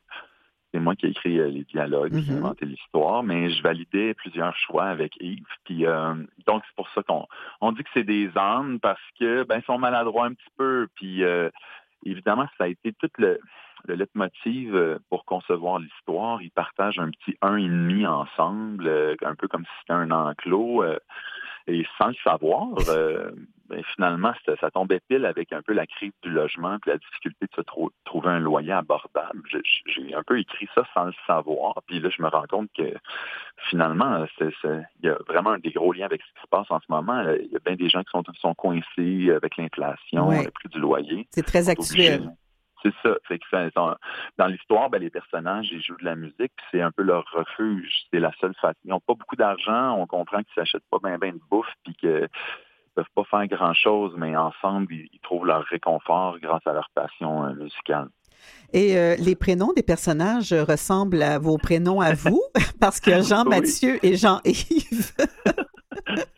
c'est Oui, drôle, c'est ça. mais- oui, c'est drôle. Euh, j'ai décidé ça à un moment donné parce que comme on s'inspirait vraiment de notre ton, mais en même temps, les personnages sont loin de nous, mais on s'est inspiré quand même de certaines, discussions qu'on a eues euh, sur des sujets. Puis euh, euh, à un moment donné, je me suis dit, ouais, je veux que les personnages soient proches de nous, puis qu'on joue pas, on compose pas bien bien. Là, Tu sais, je vous parle un peu avec le, le même delivery que j'ai en ce moment. Là, puis Yves aussi, j'ai- des fois en répétition, j'étais comme, ah non non non non, faut, faut que ça reste très très près de nous parce que Uh-huh. c'est quelque chose que je veux très touchant, très humain. Euh, donc euh, je me suis dit, bah regarde là, les personnages c'est presque nous, donc c'est Jean-Yves et Jean-Mathieu. Tu ajoutes un petit côté, juste un peu coco, puis justement qui se ressemblent les deux, c'est un Jean quelque chose, fait que je trouvais ça drôle. Et Mathieu Kennel, quand vous parlez du ton euh, de vos conversations entre Yves Jacques et vous, qu'est-ce que vous voulez dire exactement? Ben, c'est parce qu'on est deux tannants, un petit peu. Fait Deux que, moqueurs. euh, oui, on fait exprès pour se gosser un peu. Fait que là, c'est ça qui est devenu le moteur de la pièce. C'est que c'est ces deux personnages, comme des ânes. Tu sais, un âne, là, euh, il y en a qui. J'ai déjà fait de Compostelle avec ma blonde quand Ah j'étais oui? plus jeune. Puis il y a des gens qui marchent avec des ânes. Puis ils sont Uh-huh. contents parce que l'âne porte le bagage, mais il marche juste à 3 km heure, l'âne. Que ça te prend plus de temps. Sauf puis quand il décide de de, de pas avancer puis de boquer, ben là, ça se peut que tu restes une heure coincé. fait que il y a comme un petit Ça travaille ta la- patience. ben exactement, c'est que les deux euh, sont têtus. Euh, mon personnage, il fait pas grand-chose. Il est sur le chômage. Il va se prendre en main, tu sais. Puis l'autre, le personnage de, de Yves, Mhm. de Yves Jacques, ben euh, lui, il est plus entreprenant, mais il est gossant parce qu'il arrête jamais. Tu sais, fait que les deux ont, ont le- si je peux dire, les défauts de leur qualité. là. Il y en a Ouais. un qui est généreux, mais qui est gossant. L'autre, qui est paresseux, mais il est ouvert. Mais ça me fait penser au, au- ben, il y a beaucoup de pièces là où il y a des personnages, des, des pièces à deux personnages. On pense, Oui. euh, on l'a évoqué déjà en attendant Godot, l'ouvre-boîte Oui. aussi, euh, je pense, avec euh, Yvon Deschamps Oui. et Jean-Louis Roux. Mais vous étiez très, très jeune à à l'époque. Et non, ça vous dit quelque en fait. chose? Non? en 81, je vais- peut-être que j'étais pas né. Ah, ça se peut. C'était dans les années 70, je sais pas, faudrait que j'aille voir la date. Oui, mais c'était cette relation-là euh, assez irrésistible en- entre les deux personnages. Euh, vo- votre relation avec Yves-Jacques date euh, de quand? Comment vous l'expliquez, votre complicité? Ben, euh, moi, c'est drôle parce que, tu sais, moi, je viens d'un d'un petit milieu du théâtre où est-ce qu'on fait de la création. J'étais un peu déjanté. euh, j'ai j'ai travaillé aussi pour le ZooFest de Juste pour rire. Donc, j'étais dans une comédie un petit peu plus désinvolte, alors que Yves était connu un peu pour... euh, euh, dans les années 90, début 2000, tu sais, il, il jouait pour Denis Arcand, il faisait souvent l'intellectuel, il a fait plusieurs curés. On l'a on l'a vu dans des rôles peut-être un petit peu euh, plus sérieux, euh, puis en France aussi. Puis euh, nous, on s'est rencontrés sur le tournage de, de Père en flic 2. Puis euh, on a cliqué tout de suite. Puis Yves im- imite Claude Ryan. Parce Oui. autrefois, Yves faisait des bye-bye. Puis moi, quand j'étais jeune, j'a- j'avais enregistré le bye-bye 1989. Puis je me rappelle d'une des performances de Yves. Puis là, j'y avais dit ça. Puis là, il s'est mis sur le plateau de Père en flic 2. Il s'est mis à imiter Claude Ryan. Puis moi, j'imite euh, Jean Chrétien souvent le, le 4 novembre au soir. Puis, on s'est- mis à rire ensemble en imitant euh, ces deux vieux politiciens. Ah oui. là. Un Mulroney aussi, hein, pas piquer des verres. Oui, lui, Ouais. le aussi, moi, c'est ça. Fait que, Ça vous a tout de suite à- euh, euh, unis Oui, d'une certaine façon. On s'est rejoint là-dedans. Puis là, ça, Yves, après ça, j'ai demandé de participer euh, à une lecture que je faisais un soir à la Licorne, euh, qui, qui était comme un banc d'essai pour euh, ma pièce Je suis mix, qui finalement a eu une belle vie. On l'a joué à peu près 60 fois, puis Yves était dedans. Puis euh, c'est vraiment à partir euh, de la tournée de Je suis mix, tout ça, qu'on est devenus de plus en plus amis. Après ça, il a joué dans ma pièce Trip euh, à Espace Libre euh, avant la pandémie. Euh, puis pendant la pandémie, Yves est, est l'ami que, que j'ai le plus appelé. Euh, on s'envoyait souvent des textos, on, on s'inventait des petites tunes euh, pour passer le temps. Fait que c'était comme le- les premiers balbutiements qui, qui ont mené aux âmes sœurs euh, Et c'est une, c'est, une extraordinaire amitié entre deux personnes qui n'ont pas du tout euh, vécu à la même... Ben, là, vous vivez à la même époque. Ben, euh, oui, c'est ça. Ben, dans, dans la pièce, euh, le personnage de Yves a 70, puis le mien 35. Donc, on a vieilli un petit peu Yves, on a rajeuni, un- on- moi, on m'a rajeuni un petit peu. puis, euh, parce que ça, je voulais, c'est important dans la pièce, je voulais vraiment que ce soit comme deux géné- générations distinctes. Euh, puis aussi, on entend souvent parler euh, que les, souvent les générations euh, se rejoignent pas, où il y a de l'âgisme, où les jeunes jugent les vieux, les vieux et vice-versa. Ben là, moi, j'avais envie de. On s'inspire de notre amitié à Yves et moi pour faire non, non, des fois, on peut s'entendre vraiment bien, puis l'âge n'a pas d'importance. Mhm. Ça n'empêche pas qu'on se pogne sur des sujets, tu sais, puis sur des affaires. Comme dans la pièce, justement, il est question d'amener une petite discussion politique, parce que le personnage de Yves, ben lui, il dit qu'on devrait tous voter pour le PQ, parce que Québec solidaire, ça, ça, ça divise le vote, puis là, tout le monde vote pour la CAQ. c'est comme, alors que les jeunes, on a une pensée différente là-dessus. Fait que c'est drôle, j'utilise quelques, euh, quelques trucs en, en ce moment des sujets contemporains euh, pour, pour relater euh, nos divergences sur, Oui. sur des sujets. Mais on peut pas être toujours d'accord, même si on est ami avec la personne. Et c'est ça aussi l'amitié, être capable de dire ce qu'on pense, qu'on ressent. euh.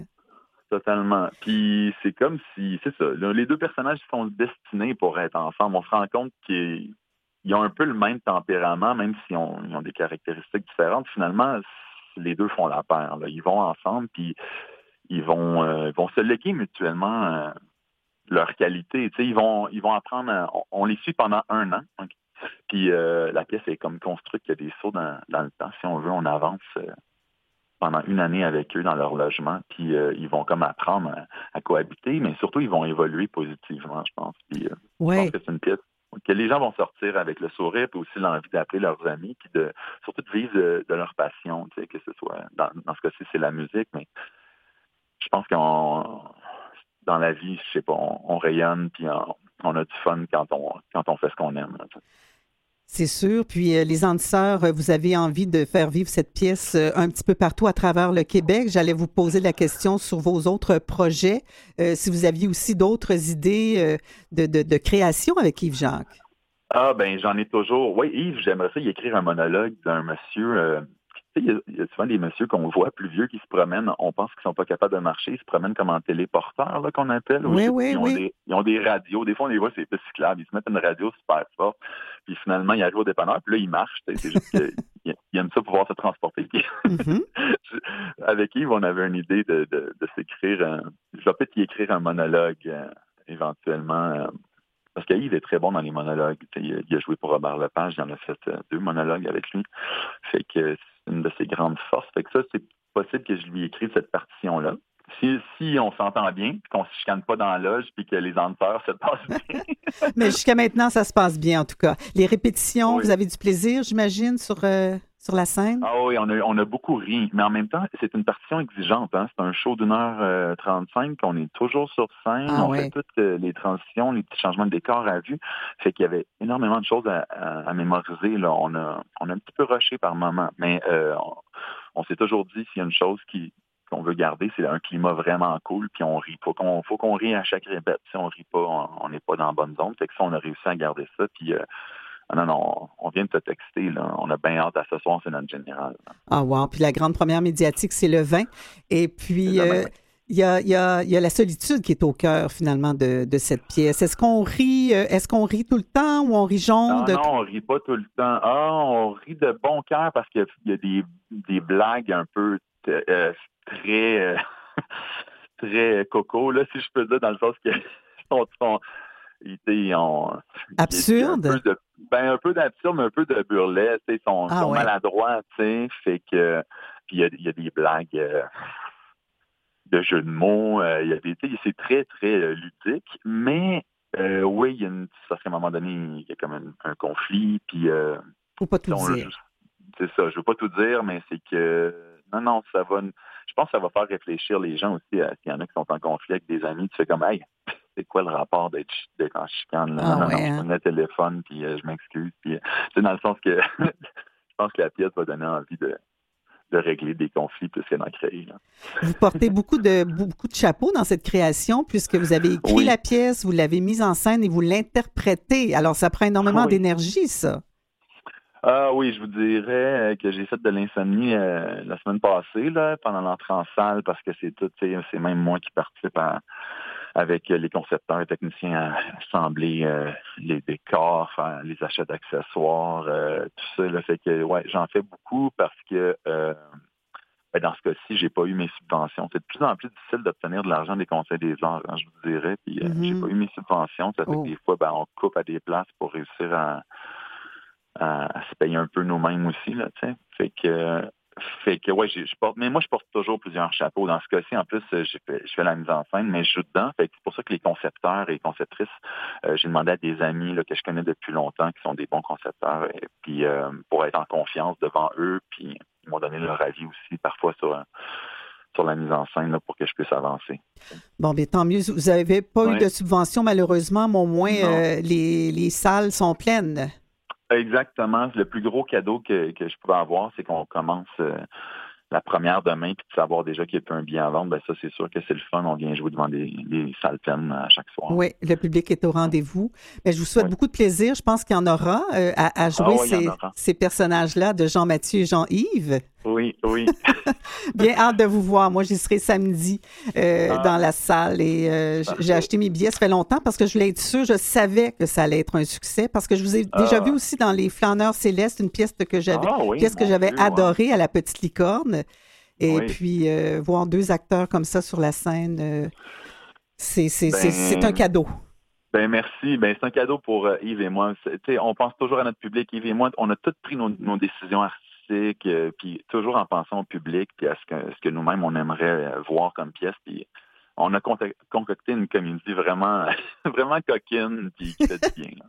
Alors, on sera, ben, on sera en rendez-vous. euh, là, il y a des gens, je suis certaine, qui ont envie d'y être, mais pour l'instant, il n'y a pas de billets à vendre. Il y en a un, j'ai vu sur le site Internet, mais euh, on, on- on va être aux aguets. S'il y a des supplémentaires, c'est sûr qu'on va les annoncer, puis des représentations Parfait. aussi dans d'autres théâtres du Québec. Mathieu Kennel, Ouais. grand merci pour cette entrevue. Ça fait plaisir. Merci à vous. Et le mot de Cambronne. Oui, je le prends.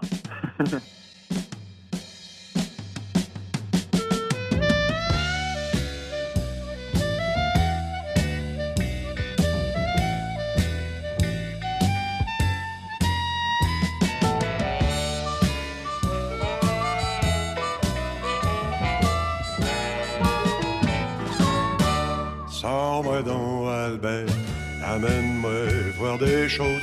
Sors-moi donc de la maison, éloigne-moi des enfants. Juste un soir, Albert, au restaurant du centre ou au concert en ville, tout de tout seul une fois.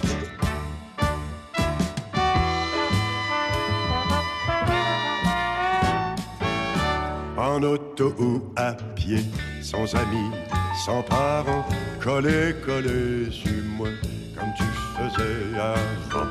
Parce que si tu me sors pas, je vais me faire mon cinéma. Ce que tu me montres pas, je l'inventerai tout bas. Mais je t'inviterai pas, chacun son bord, on sera du couple qui se comprend plus. Ça en fera un de plus.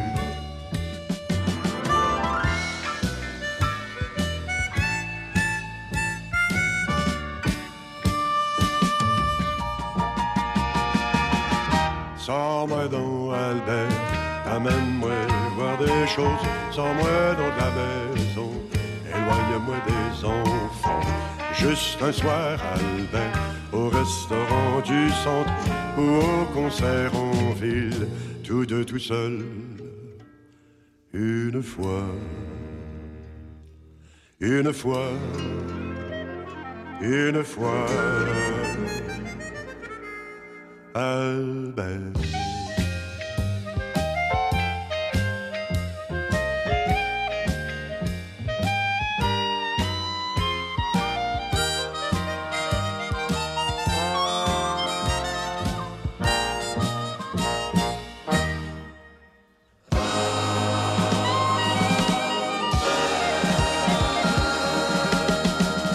quotidien avec Hélène Denis. Revenait comme avant,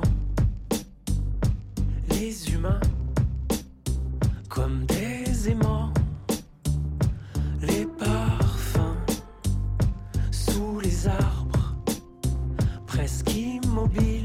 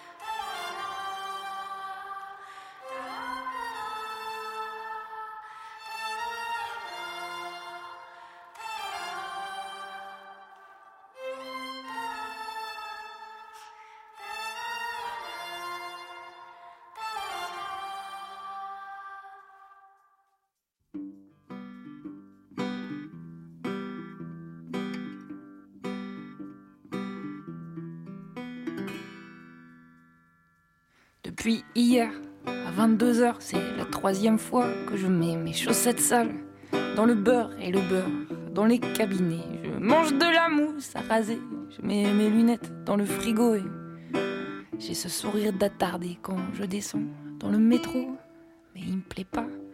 Il me plaît pas, c'est vraiment pas possible qu'il me plaise. Oui, mais voilà, ça fait deux fois que je m'assois à côté de ma chaise.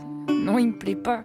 Il me plaît pas, c'est vraiment pas possible qu'il me plaise. Oui, mais voilà, ça fait trois fois que je vais au boulot. En charentaise, j'ai appelé mon supérieur et je lui ai dit Mamie, je t'aime. Je fais des bisous au radiateur en lui récitant des poèmes. Putain, qu'est-ce qu'il m'a fait ce mec? C'est pas possible, il peut pas me plaire. Oui, mais voilà, ça fait trois fois que je propose de l'herbe à ma mère. Une fille me demande une cigarette et moi, je file 40 euros. C'est pas possible d'être aussi bête à cause d'un vulgaire petit mot. D'accord, je le vois demain soir, mais c'est pas une raison pour mettre mon tube de mascara noir à la place de mon thermomètre. Je regarde les infos, la télé, je trouve ça trop poétique. Je chante en me retenant de pleurer toute la BO de Titanic. Far, wherever you are, I believe at my heart. Ah non, mais ils sont amoureux et le bateau, à la fin, il coule. Moi, ça me. D'accord, d'accord, je le vois dans deux heures, mais c'est déjà la huitième fois que je rappelle mon supérieur pour lui dire que c'était pas moi. Il faut que je me calme, il faut que je sourie, et faudra surtout pas que je craque, mais il arrive. Je pousse un cri et je fous la tête dans mon sac. Ne m'embrasse pas, ne m'embrasse pas. Si jamais tu m'embrasses, j'explose. Ah bah non. Je rentre chez moi, normal, sous hypnose. Oh, quel joli nouveau matin.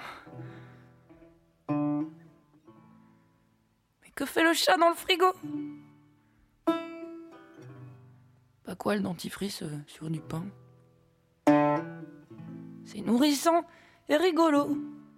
Oui, je sais bien qu'il ne faut pas se sécher les cheveux au mixeur, mais en même temps, si t'essayes pas, bah, tu peux pas savoir que c'est l'horreur, mais il me plaît pas, il me plaît pas, c'est vraiment pas possible qu'il me plaise. Je suis pas ce genre de nana qui devient complètement niaise. Ah, il a des yeux bleus, euh, un sourire incroyable. S'il me plaît pas, s'il me plaît pas, pourquoi j'en parle à mon banquier et à ma mère et à mon chat, au lampadaire et au postier et au contrôleur des impôts et au type de la Si vous saviez comme il est beau, si vous saviez comme il me plaît, comme il me plaît.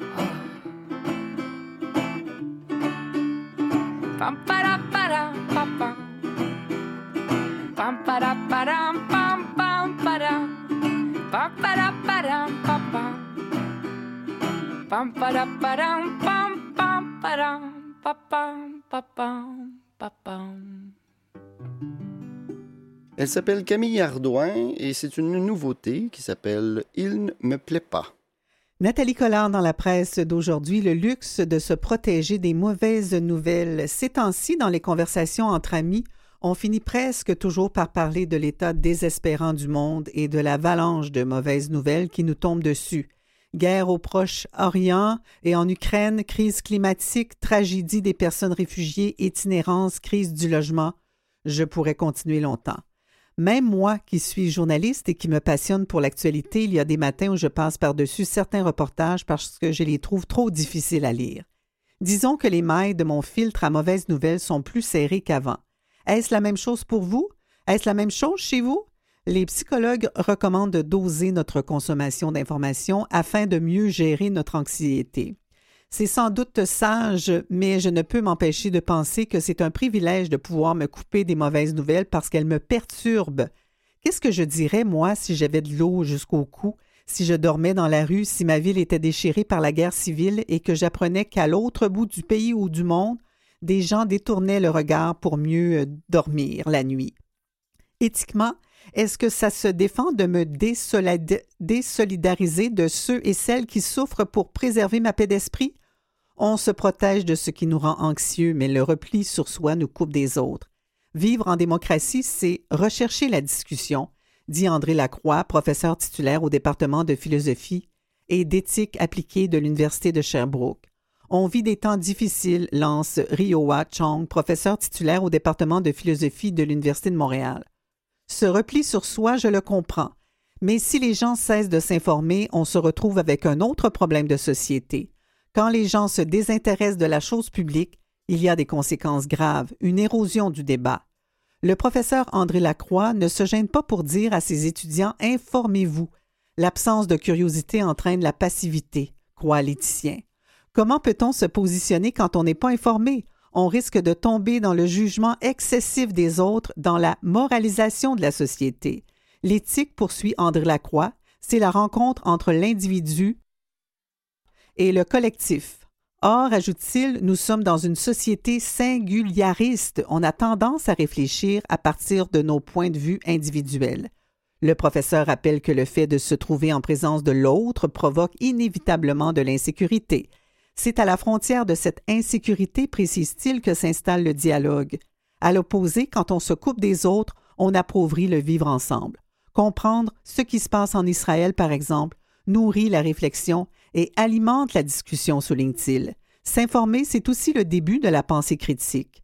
On n'a pas le choix de s'intéresser à la misère des autres, croit Rioa Chong, qui est aussi co-directrice du Centre de recherche en éthique de Montréal, de l'Université de Montréal. Il faut rester en contact avec ce qui se passe si on veut éviter l'effritement de la démocratie et ses conséquences, soit les dérives idéologiques, la montée du populisme ou la désinformation. Les médias d'information sont les garde-fous de la démocratie. Et euh, Nathalie Collard finit son, sa chronique. euh, Je ne vous ai pas tout, tout lu sa chronique au grand complet, mais elle finit en écrivant J'aime l'idée avancée par les deux éthiciens que s'informer, c'est aller à la rencontre de l'autre, et même si parfois inconfortable, C'est primordial pour la santé de notre démocratie.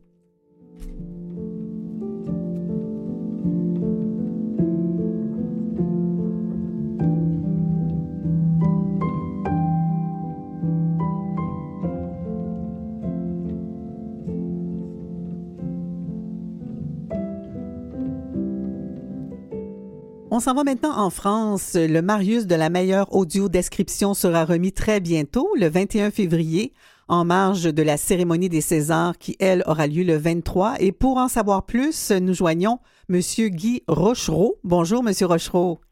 Bonjour, madame. Vous êtes promoteur de l'audio-description de qualité et bénévole à la Confédération française pour la promotion des aveugles et des amblyopes. Alors, euh, Monsieur Rochelot, depuis combien d'années êtes-vous euh, bénévole à la Confédération française? Depuis 2010. Ça veut dire D'accord. 14 pratiquement 14 ans. Et euh, pourquoi vous avez choisi ce type de bénévolat?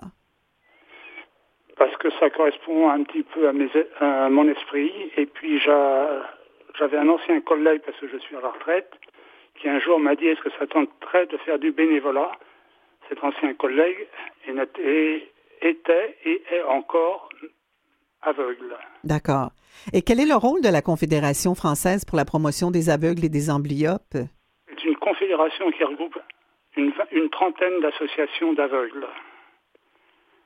Oui. Donc c'est une confédération qui chapeaute un, un certain nombre d'associations, dont la plus grosse s'appelle l'AVH Association Valentin AUI, et dont le président est Sylvain Nivard, mon ancien collègue. OK. Alors, euh, vous, euh, vous faites du bénévolat plusieurs, euh, plusieurs heures par semaine? Non, c'est euh, ça dépend. En ce moment, je passe beaucoup plus d'heures parce qu'il y a le Marius de l'audiodescription, Mhm. mais je suis qu'un élément parmi tant d'autres. D'accord. Alors, Monsieur Rochereau, expliquez-nous ce qu'est l'audio-description avant de nous parler là, du Marius de la meilleure audio-description. Alors, je vais vous résumer un petit peu avant comment c'est arrivé, parce que c'est intéressant et ça concerne tous les aveugles, tous les handicapés. Au départ, nous sommes partis de deux personnes, sans, sans aide de qui que ce soit, et nous avons fait du porte-à-porte dans les ministères. Et au départ, on nous a dit, mais qu'est-ce que vous voulez? Ah ben c'est intéressant ce que vous voulez, mais vous savez qu'il y a d'autres associations qui demandent d'autres choses. En gros, est-ce que vous pouvez vous mettre d'accord avant d'arriver à quelque chose? On a rencontré des professionnels de l'audoscription qui nous ont dit dès le départ, mais vous ne comprenez pas ce que c'est que l'audoscription. Nous sommes des professionnels, c'est à nous de décider ce qu'il faut faire. Les chaînes de télévision diffusaient des émissions audio détruites, euh, décrites. Mais à quelle heure? La nuit, le matin de bonne heure ou le soir très tard? Voici l'environnement dans lequel nous avons débuté. On ne s'est pas découragé. Comme j'ai dit, on fait partie d'une confédération. On a sollicité un certain nombre de bénévoles dans les associations qui ont dit ça nous intéresse. Et pour parler le même langage à tout le monde, on a organisé une session de formation à l'autodescription, une ou deux, à Paris. Certains déficients visuels se sont à nous pour comprendre le jargon de l'audiodescription afin d'avoir tous le même langage. Et on a commencé à échanger entre nous. Alors les premières demandes qu'il y avait par l'intermédiaire de la radio, de Internet surtout, mais comment on fait pour capter l'audiodescription? J'ai un poste de télévision, mais j'y arrive pas. Et on s'est renseigné auprès du fabricant. Ah ben oui, mais on diffuse pas l'audiodescription. On s'est adressé à d'autres opérateurs. Ah ben oui, mais il faut se connecter sur le canal allemand et le canal allemand mettre français. Et là, on a capté l'audiodescription. Voici les débuts dans lesquels on a débuté. Oui, c'est assez complexe. Ça a été très compliqué au départ. Mais on a réussi. Et pour développer le même langage, on a écouté des émissions audio décrites et les aveugles par eux-mêmes échangeaient sur leur description ce qu'ils avaient aimé et pas aimé. Et au bout d'un certain temps, par Internet, à l'aide de plusieurs déficients visuels à travers la France, on a créé des sessions de travail, pas, pas dans une salle, hein, mais par Internet, de personnes de Marseille, de Lille, de Paris. On dit, voici ce qu'on attend de l'audiodescription. Et là, je vais répondre à votre question, qu'est-ce que l'audiodescription? L'audiodescription, c'est un auteur qui va parler pendant les plages de silence à propos de classer quelques mots pour décrire un petit peu ce qui se passe à l'écran, ce que voit la personne.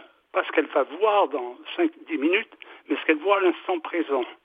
Donc elle va penser à décrire les, personnages, leurs costumes, parce que si ça se déroule au XVe siècle ou au XXIe siècle, c'est important de savoir quel est l'environnement des personnes, décrire un peu les visages, c'est-à-dire les émotions que peuvent éprouver les personnes, et ceci, ne pas empiéter sur les paroles des acteurs, c'est-à-dire les petits silences, trouver les mots-clés pour résumer un petit peu la situation, de telle sorte que la personne, c'est-à-dire le déficient visuel, se sente imprégné, et le, bon mot, c'est immergé dans la, dans la situation.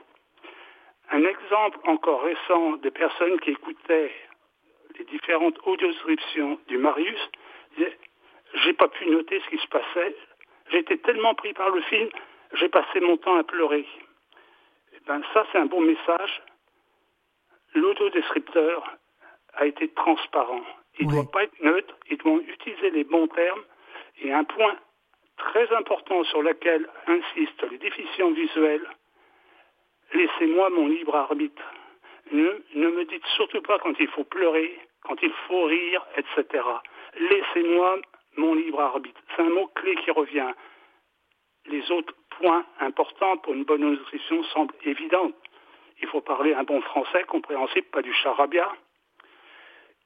Il ne faut pas que la voix empiète sur le discours de l'acteur, etc. Donc c'est que du bon sens. Ne pas raconter, je fais tomber une cuillère sur le carrelage, le déficient visuel, il comprend comme nous, en fonction, c'est un repas, le bruit que fait la fourchette ou la cuillère, il est capable de déduire, elle est tombée par terre. Donc c'est trouver les bons mots, surtout.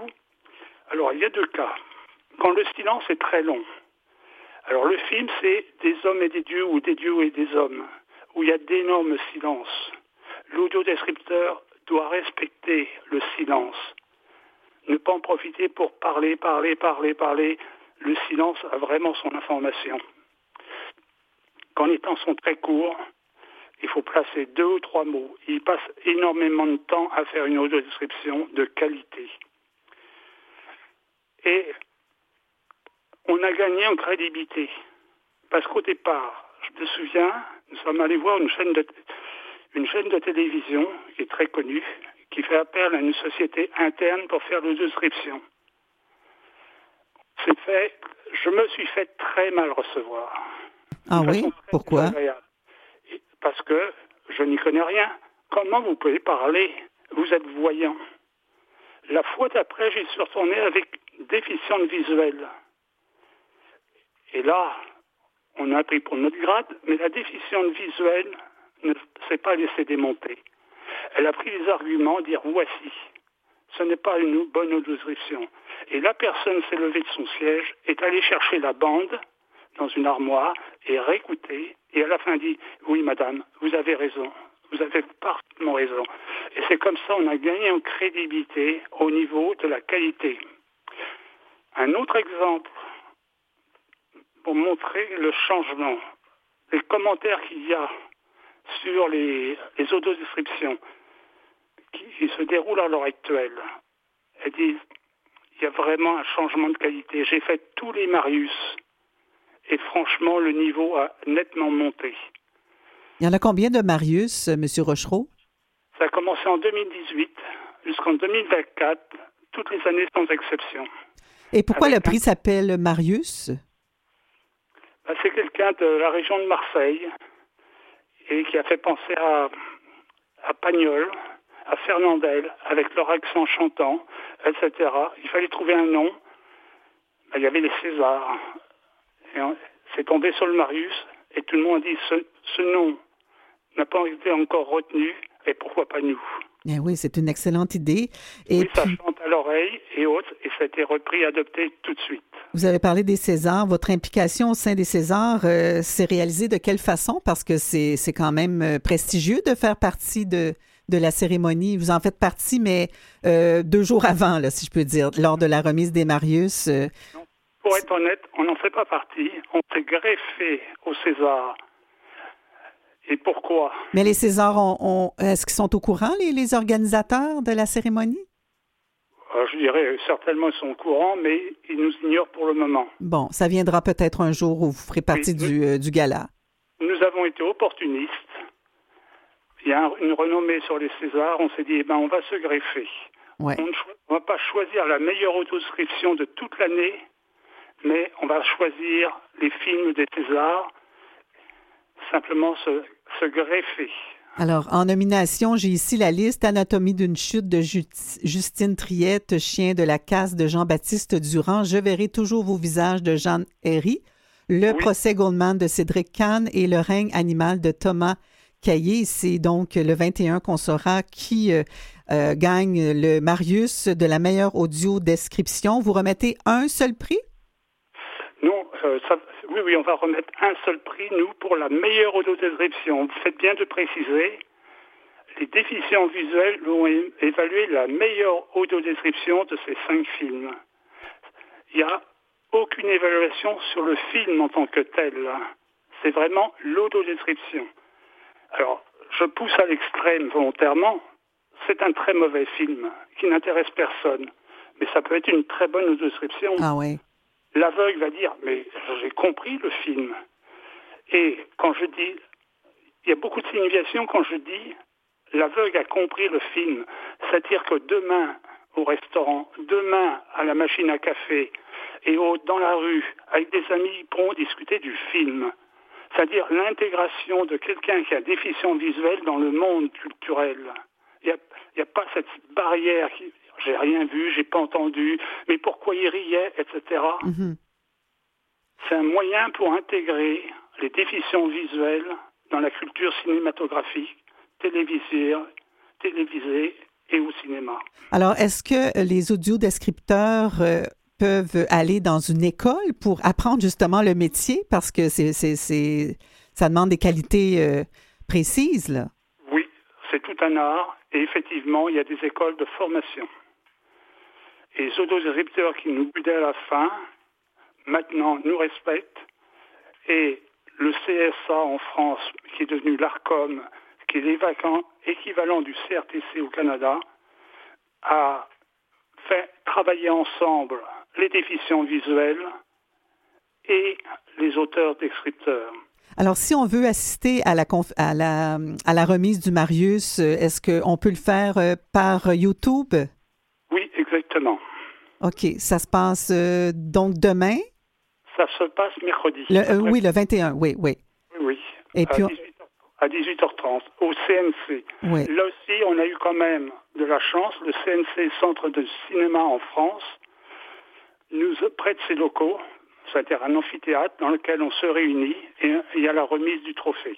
Bon, alors euh, nous suivrons cela euh, en direct ou en différé. Guy Rochereau, promoteur de l'audio-description de qualité bénévole à la Confédération française pour la promotion des aveugles et des amblyopes, merci beaucoup d'avoir été avec nous. Juste et avant, puis, oui, avant, on n'a plus de temps, il reste quelques secondes, oui? Oui, que je suis un des promoteurs, mais c'est d'abord, ce sont d'abord les déficients visuels. Oui, les handicapés visuels qu'on salue. Oui, oui, on est très, très sensible à, à leur cause, puis euh, tant mieux s'ils voient de- des, des films, on peut utiliser le mot voir parce qu'ils voient d'une autre façon, euh, des Voilà. films de, de qualité bien audio décrits. Merci, Monsieur Rochereau. Tous les déficients visuels du Canada peuvent participer au panel ou l'année prochaine au Marius. OK, de quelle façon? Eh bien, j'ai laissé mon adresse, je vous ai communiqué mon adresse Internet, ils peuvent communiquer par moi. D'accord, donnerai- on leur donnera avec plaisir. Merci beaucoup. Voilà. Merci beaucoup de votre appel. hein. Au revoir. On m'a toujours dit qu'en chantant avec son cœur, on faisait chanter le monde. Et je crois bien que c'est vrai. Car dès que je chante cet air-là, je ne sais pas très bien pourquoi tous les enfants chantent avec moi.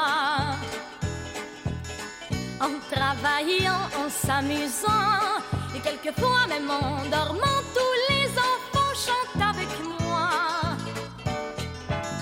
Je les entends reprendre en chœur, Et j'ai un petit coup